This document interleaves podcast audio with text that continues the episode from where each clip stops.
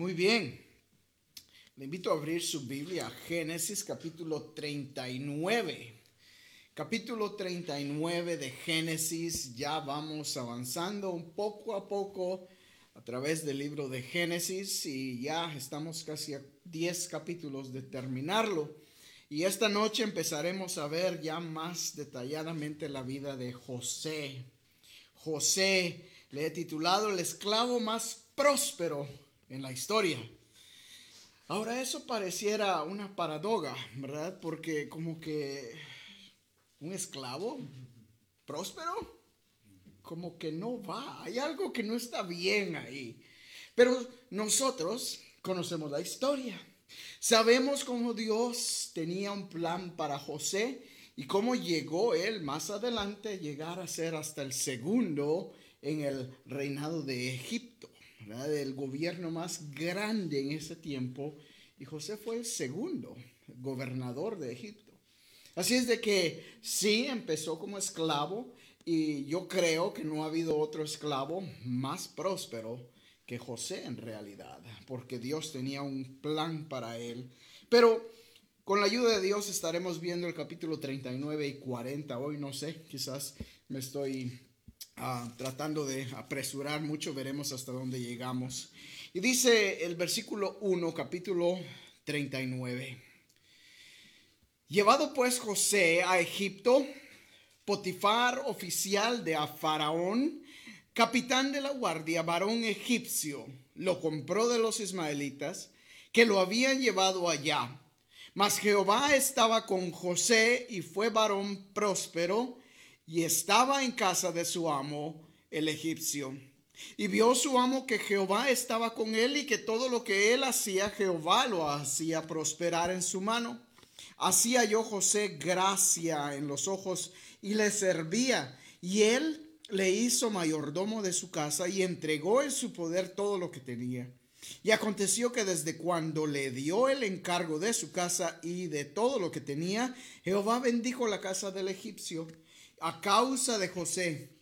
Y la bendición de Jehová estaba sobre todo lo que tenía, así en casa como en el campo. Y dejó todo lo que tenían en, la, en, su, en mano de José, y con él no se preocupaba de cosa alguna, sino del pan que comía, y era José de hermoso semblante y bella presencia. Vamos a detenernos ahí. En primer lugar, mis hermanos, eh, me llama bastante la atención. Mucho, he leído este pasaje muchísimas veces. Y de repente me di cuenta de algo. Que la Biblia nos dice aquí, versículo 2 más, Jehová estaba con José y fue varón próspero.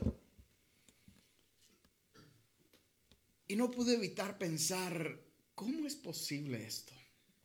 La prosperidad no siempre es material, ¿sabe usted? Cuando el mundo habla de prosperidad, es una prosperidad diferente a la prosperidad del Hijo de Dios. A veces creyéramos que es lo mismo, pero no es así.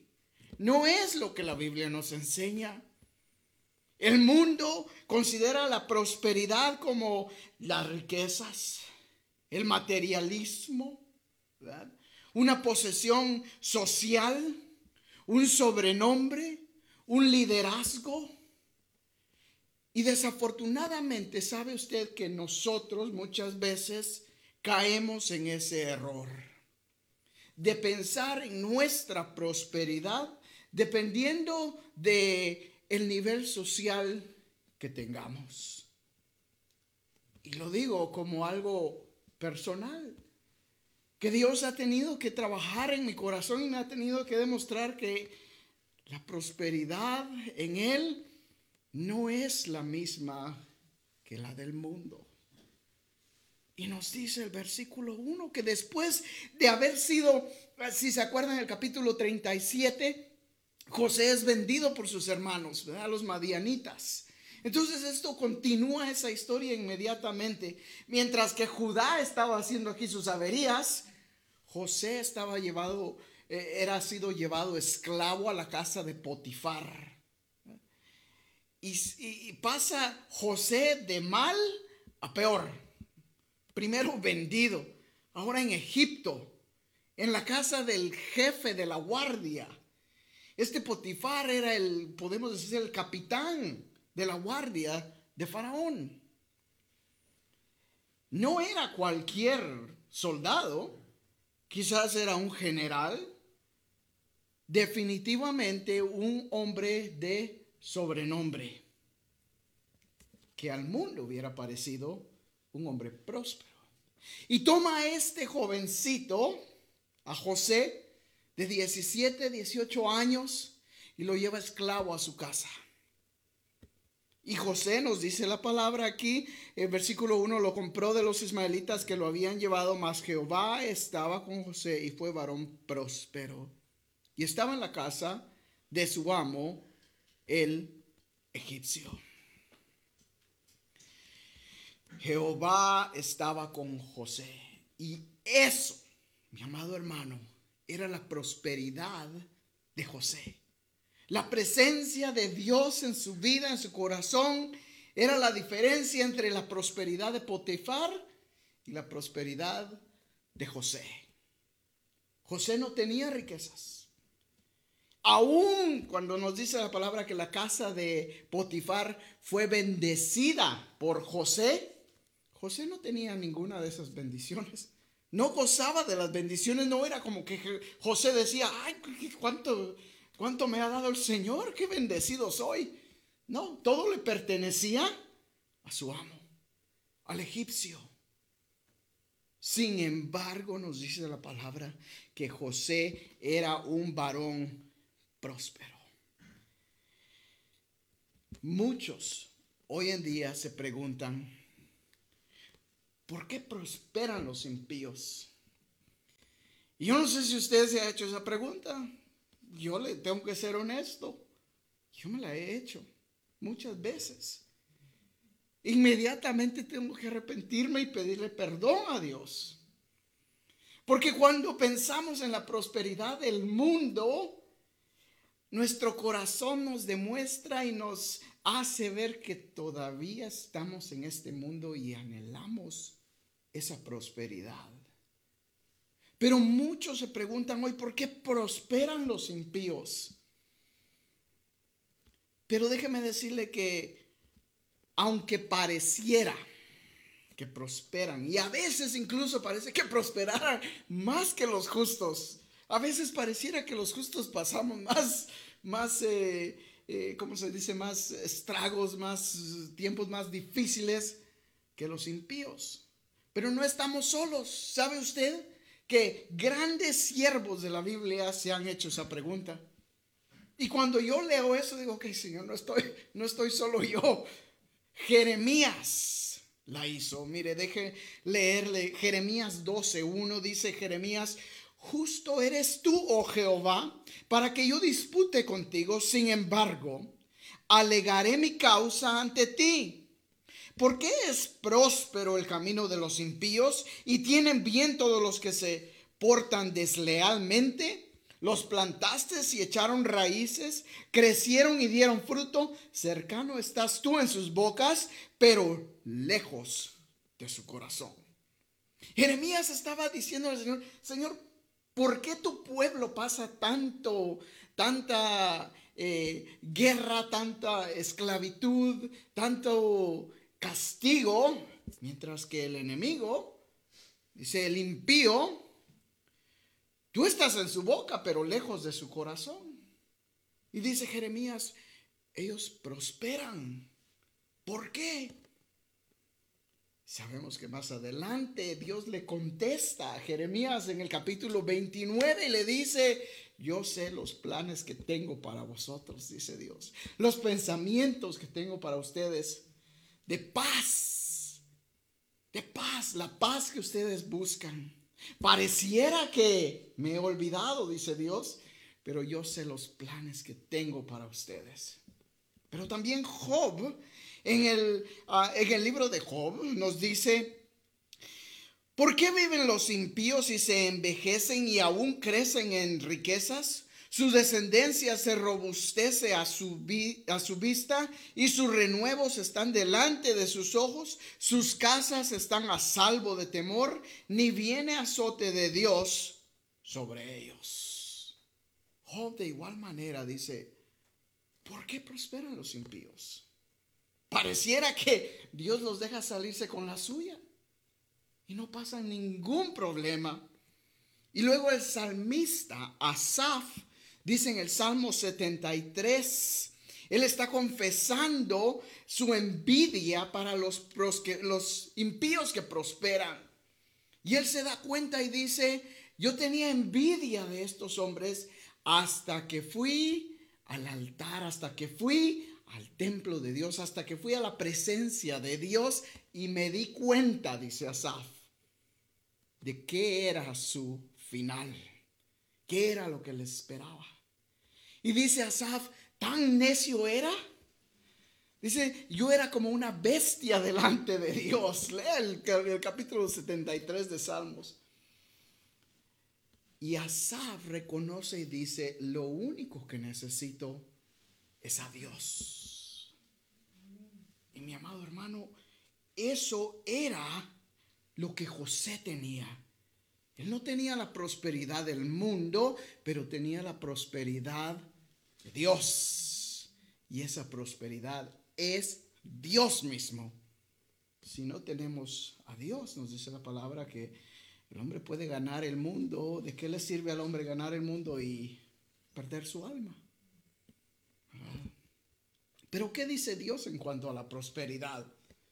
Dios no está en contra de la prosperidad, déjeme decirle, tanto material como espiritual. vamos a ver que Dios prospera no solo espiritualmente, sino materialmente a José.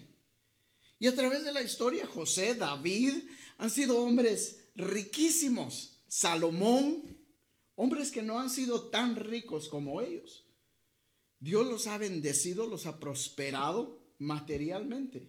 Dios no tiene nada en contra de la prosperidad material. Pero el desear la prosperidad material, eso es pecado. Ese es el pecado del hombre y ese es el error del hombre. Y vea lo que nos dice Josué 1.8. Nunca se apartará de tu boca este libro de la ley, sino que de día y de noche meditarás en él para que guardes y hagas conforme a todo lo que en él está escrito, porque entonces harás prosperar tu camino y todo te saldrá bien. La prosperidad del Hijo de Dios se encuentra aquí. Nunca se apartará tu, tu, corazón o tu mente o tu boca del libro de la ley. Le dice Dios a Josué, porque entonces vas a ser prosperado y entonces todo te saldrá bien.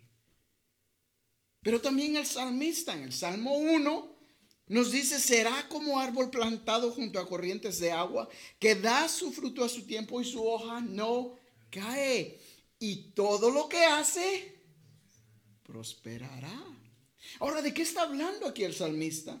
Está hablando del hombre que permanece en la ley de Dios. Una vez más, la prosperidad es estar en la palabra de Dios. El temor de Dios. Y por último, Hebreos capítulo 13, versículo 5. Es un versículo que lo he tomado para mí, mi hermano. Y nos dice Hebreos, sean vuestras costumbres sin avaricia, contentos con lo que tenéis ahora. Oh, mi hermano, porque a veces nosotros Podemos estar en situaciones como las de José, quizás no en esclavitud como estuvo José, pero a veces sentimos como que vamos de mal en peor. Apenas vamos saliendo de una y, ya viene la otra. O a veces ni hemos salido de una y ya viene la otra. Y decimos, Señor, ¿por qué? O digo, Señor, ¿por qué? ¿Cuánto más? Y Dios me tiene que recordar, sean tus costumbres sin avaricia. Está contento con lo que tienes. Y déjeme decirle que es una lección dura de aprender. Es una, decimos, eh, esta, esta pastilla es difícil de tragar, ¿verdad? Porque nos duele. Nos hiere nuestro ego. Pero esa es la prosperidad en Dios. Sigue diciendo el versículo 3, y vio su amo que Jehová estaba con él. Y todo lo que él hacía, Jehová lo hacía prosperar en su mano. Entonces, este egipcio Potifar se da cuenta de algo y dice, hay algo distinto en este jovencito. Hay algo especial en él. Todo lo que toca parece que se vuelve en oro. ni lento ni perezoso, le da todo. José, encárgate de mi casa. Y dice la palabra, versículo 5, que la casa del egipcio prosperó a causa de José. Mi amado hermano, el mundo se da cuenta. Y aunque pareciera que el mundo es más próspero que nosotros a veces, el mundo se da cuenta. Y dice, hay algo en este cuando trabajaba, no faltaban las personas que estaban a cargo mío, coroneles, generales, y me hablaban y me decían, hay algo en ti, hay algo en ti. Y me confiaban y me, no se preocupaban de que las cosas se hicieran o no se hicieran, porque ellos sabían que yo iba a hacer mi trabajo y lo iba a hacer de una manera que ellos no se preocuparan. El mundo se da cuenta cuando el Hijo de Dios tiene temor en Dios y cuando Dios está en uno. Al punto, que yo no sé si a usted le ha pasado, donde ellos vienen y le piden que ore por él o por ella. Dice, ¿por qué no oras por mí? Ora por mí. Necesito esto. O porque Dios haga esto. Y dice uno, pues tú pudieras orar también si tuvieras una relación con Él. El mundo se da cuenta y Potifar vio la mano de Dios sobre José y entregó todos sus bienes a su cargo. Y Dios bendijo la casa de Potifar.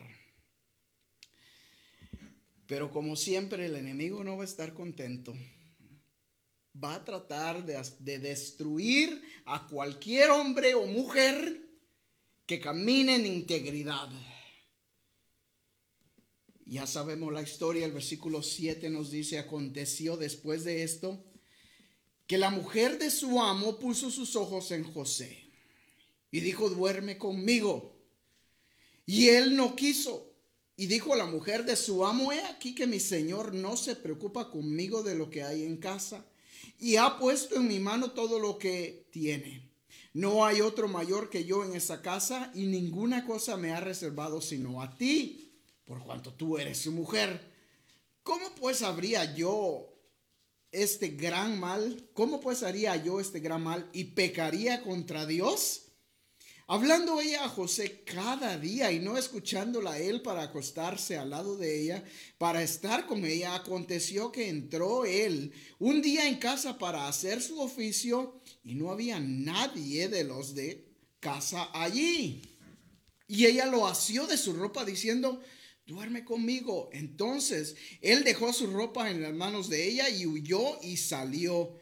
Cuando vio ella que le había dejado su ropa en sus manos y había huido fuera, llamó a los de su casa y les habló diciendo, mirad, nos ha traído un hebreo para que hiciese burla de nosotros. Vino él a mí para dormir conmigo y yo di grandes voces. Y cuando y viendo que yo alzaba la voz y gritaba, dejó junto a mí su ropa y huyó y salió. Y ella puso junto a sí la ropa de José hasta que vino su señor a su casa. Entonces le habló ella las mismas palabras diciendo, el siervo hebreo que nos trajiste vino a mí para deshonrarme. Y cuando yo alcé mi voz y grité, él dejó sus ropas junto a mí y huyó fuera. Lo único o lo más valioso que nosotros tenemos en esta vida es nuestra integridad. Y mi amado hermano, cuando el hombre de Dios, la mujer de Dios, camina en integridad, Satanás va a tratar de hacerlo tropezar. Y va a usar lo que más nos atrae. Ahora póngase a pensar en eso. Este José, un jovencito, no cabe duda, había dejado a su familia, triste por haber salido de la manera que salió, a ser vendido por sus hermanos. Fácil hubiera podido decir, bueno, ¿quién me va a ver? ¿Quién lo va a saber? Fácil hubiera podido caer en las manos de esta mujer sin vergüenza, pero el temor de Dios estaba en el corazón de José. Mi amado hermano, déjeme decirle que no hay hombre que camine en integridad que esté exento de ser tentado por Satanás. ¿Cuántos predicadores han habido que han caído en el pecado de la inmoralidad a causa que creen que están bien y que eso no les va a pasar a ellos? Déjeme decirle que debemos de vivir con un temor, el temor de que no solo Dios lo ve todo, sino que dice la palabra de Dios que lo que se hace en lo oculto o en lo oscuro va a salir a la luz. Si el hombre pudiera ver su futuro y las consecuencias de su pecado en ese momento, no pecaría. Si David hubiera visto lo que iba a causar el haberse acostado con Betsabé, nunca lo hubiera hecho. Pero Satanás llegó, lo tentó y él cedió a la tentación. Ya sabemos la historia también. Y el producto del pecado es la muerte, como lo vimos la semana pasada. Dios le quitó la vida a ese bebé a causa del pecado de David. Mi amado hermano, yo no sé qué es el pecado que nos atrae pero Dios lo sabe todo. Y déjeme decirle que José sabía lo que debía de hacer.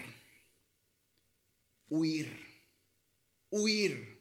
Huir no es de cobardes. Al contrario, Pablo le dice a Timoteo, huye de las pasiones juveniles. Ahora, muchas veces aplicamos no solo esta historia de José y la de Timoteo a los jovencitos, ¿verdad? Y le decimos, huye de las pasiones juveniles. ¿Qué de mí? huye de las pasiones juveniles. Porque no solo le está hablando a Timoteo, le está hablando a cualquiera que lea ese pasaje. Entonces la palabra de Dios nos dice que debemos de huir de la tentación. Y Pedro nos dice, resistid al diablo y huirá de vosotros. Pero no es fácil resistir cuando la tentación está enfrente y está llamando y está tratando de tomarte de, de, la ropa, del brazo, de la mano, de sea lo que sea. Y mi amado hermano, la tentación llega tan sutilmente que cuando nos damos cuenta puede ser muy tarde. tenía un compañero en el trabajo que me decía, eh, quiero dejar de, fumar, esta adicción de fumar. Y yo le decía, oh sí, le digo, ¿cuándo fue la última vez que compraste un paquete? Dice, ¿por qué me juzgas? No te juzgo, le digo, si quieres dejar de fumar, deja de comprar. Ese es el primer paso. Deja de comprar. ¿Verdad? Pero a veces, mi amado hermano, todos queremos llegar al cielo, pero ninguno nos queremos morir. La gente dice, quiero dejar de tomar. Bueno, pues toma el primer paso, deja de comprar el alcohol. Pero es que esa me tiene atado. Sin Cristo vas a seguir atado. Solo Cristo puede romper esas cadenas. Las cadenas de la pornografía. Bueno, vende la computadora, deshazte de la computadora, deshazte del teléfono. Pon cualquier cosa que bloquee ese teléfono. Porque cuando la tentación llegue, vas a estar firme para decir,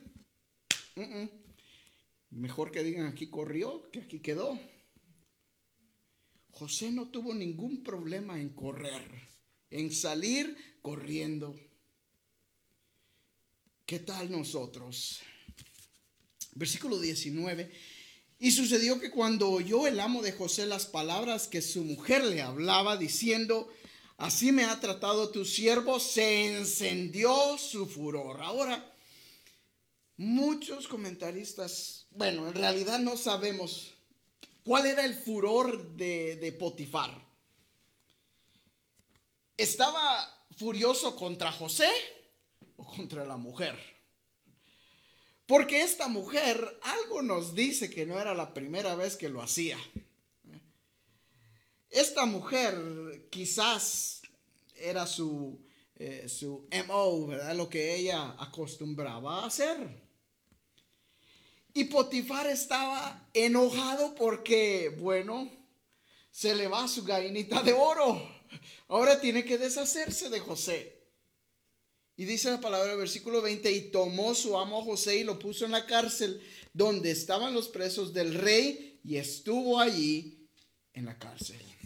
Acordémonos que este es el jefe de la guardia. Este es el capitán, el general, sea lo que sea. Cualquier ofensa contra la familia de este hombre era la muerte segura.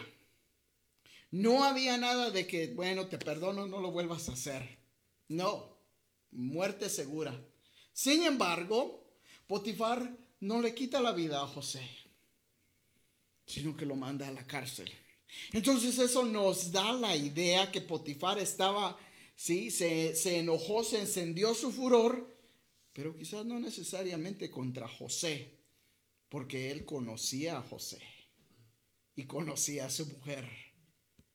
Quizás Potifar aquí sabía lo que la mujer había hecho y se enojó porque, pues bueno, perdió a su mayordomo, perdió su gallinita de oro y ahora él sabe lo que le espera. De regreso donde estaban antes, pero José continúa el plan de Dios. Vea lo que nos dice el versículo 10, 20, perdón. Y tomó su amo a José y lo puso en la cárcel. Ya lo vi, 21. Pero Jehová estaba con José y le extendió su misericordia. Y le dio gracia en los ojos del jefe de la cárcel. Y el jefe de la cárcel entregó en mano de José el cuidado de todos los presos que había en aquella prisión. Todo lo que se hacía ahí, él lo hacía.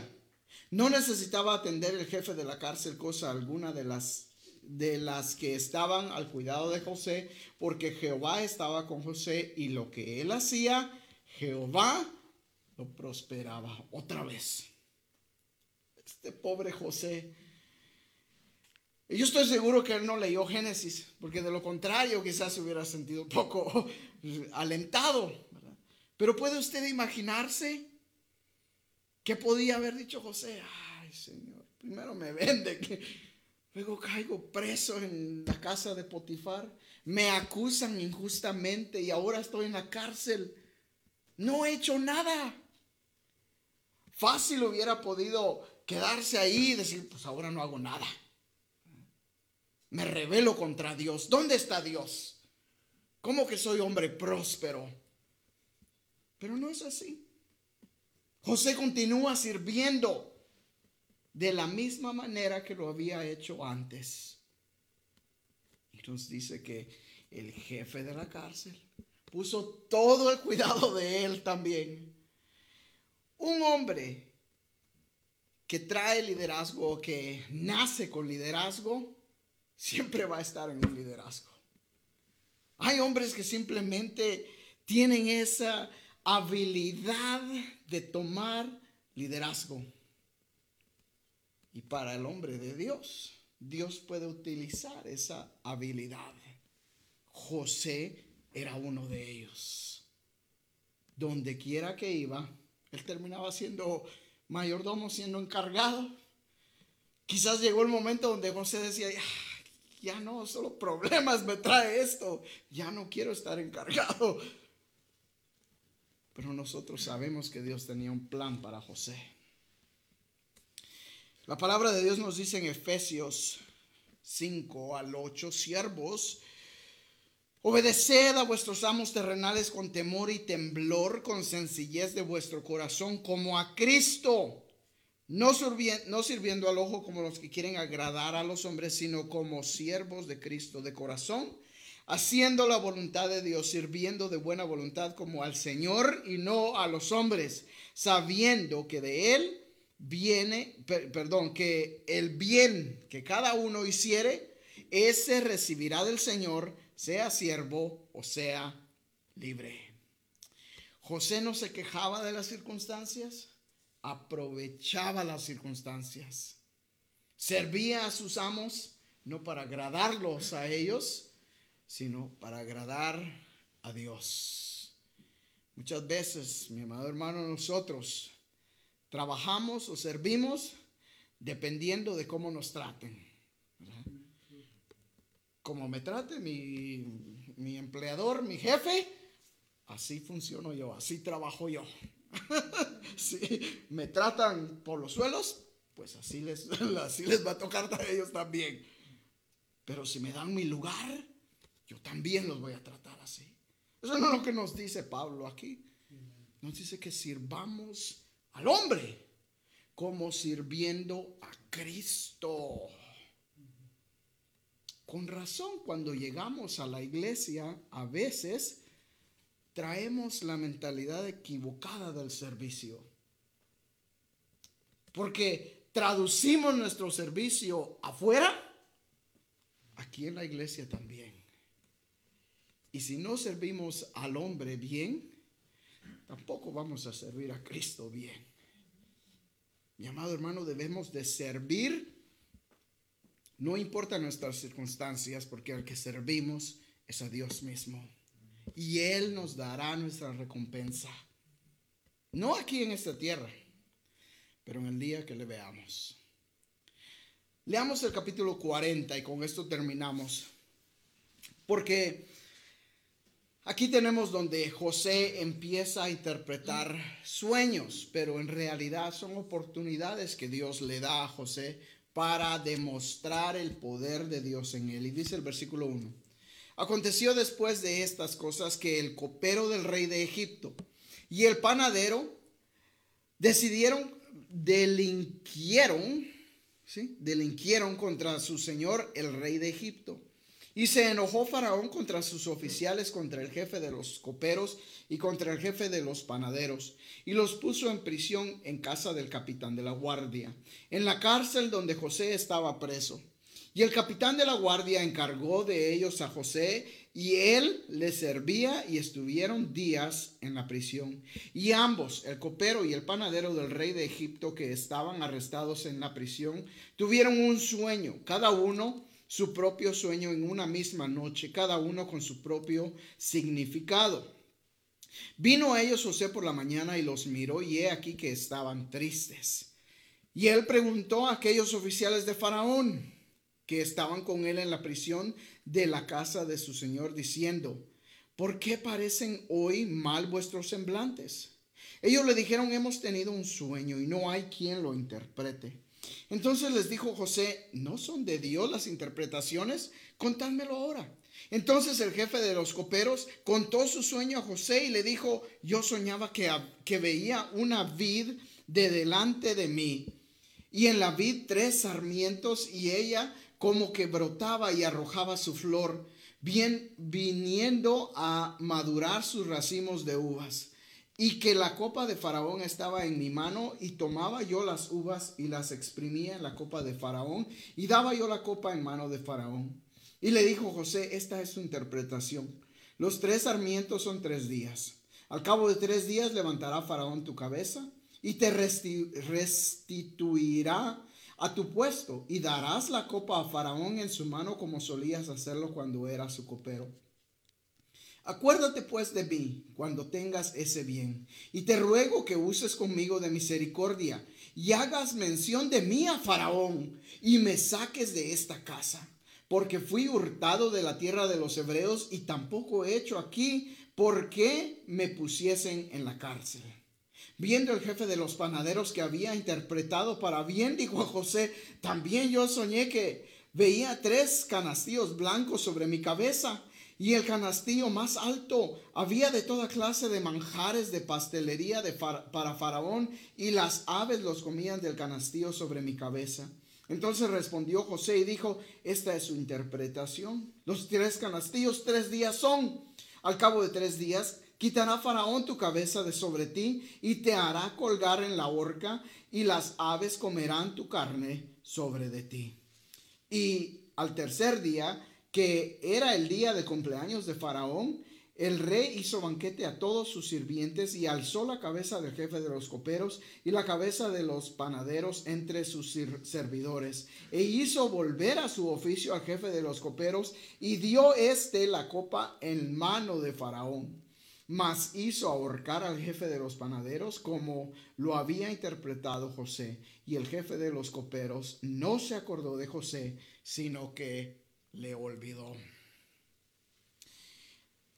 Dios nos da oportunidades. A veces las pasamos por alto. No nos damos cuenta de la oportunidad que Dios nos está dando. José buscaba oportunidades para servir. Pero sabe usted que él no simplemente era cualquier esclavo. Me fascina la vida de José. Porque nos demuestra aquí que era un jovencito que no solo temía a Dios, sino aprovechaba las oportunidades. José se preparó. ¿Se da cuenta usted cómo desde la casa de Potifar él ya se comunicaba con los egipcios? Acuérdese que él era hebreo. Él no hablaba egipcio, pero lo aprendió. ¿Para qué? Para comunicarse. Y se preparó de tal manera que estaba listo para estar frente a Faraón. Y cuando el copero le dice la interpretación, le dice, acuérdate de mí y háblale a Faraón de mí. No cualquiera dice algo así sin estar listo y sin saber que está preparado para estar frente a un hombre de esa magnitud. Me fascina la vida de José. Su conciencia estaba limpia de pecado. Él sabía que no había hecho nada malo y que solo era cuestión de tiempo antes que Dios hiciera justicia en su vida. Hablaba verdad aún cuando fueran malas noticias. El panadero pensó que le iba a decir lo mismo y le dice, yo también soñé algo.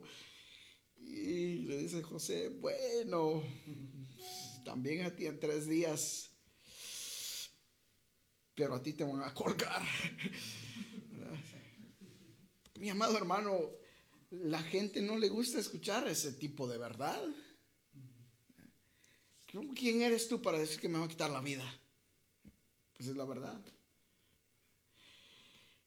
Cuando Dios nos da una oportunidad, mi amado hermano, de hablar, debemos de hablar específicamente la palabra de Dios.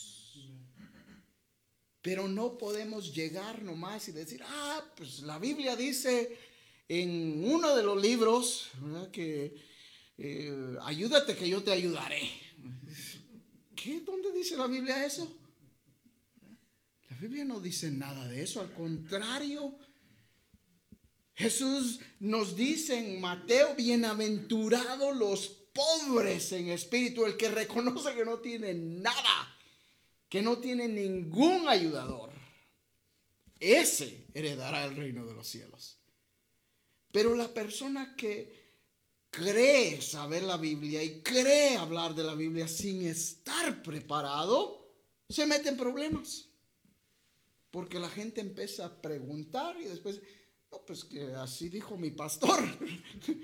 si quiere le, le llamas, eh, él te puede decir más. Mi amado hermano, aprovechemos las oportunidades, pero preparémonos. No estoy hablando de ir a estudiar y, ir a la escuela. Si Dios pone en su corazón, hágalo. Y si Dios le dice, le pone en su corazón de ir al seminario, vaya al seminario, prepárese. Pero si no estudiamos la palabra, vamos a perder las oportunidades que Dios nos da. De esta manera, vamos a dejar a José y vamos a continuar con la ayuda de Dios la siguiente semana, viendo la vida de este jovencito y qué más Dios tenía para él. Mientras tanto, vamos a quedar aquí y vamos a orar. Señor, te agradecemos por esta noche, gracias por tu palabra que es tan hermosa en realidad, Padre. Tú no dejas nada eh, fuera. Nos das todos los detalles que necesitamos para creer en ti, para temer. Porque todo lo que se ha escrito es para que nosotros creamos en el Hijo de Dios. Y Señor, estamos aquí porque hemos creído y porque tú has sido muy bueno con nosotros. Verdaderamente nos has prosperado y te agradecemos y te alabamos por ello. Quizás, Señor, no la prosperidad que el mundo espera, sino una prosperidad en ti tu misericordia y tu gracia son suficientes para nosotros. Ayúdanos a aprender esto y ayúdanos a recordarlo todo el tiempo, que lo único que necesitamos eres tú. Gracias. Bendito sea tu nombre hoy, mañana y siempre. En tu nombre oramos.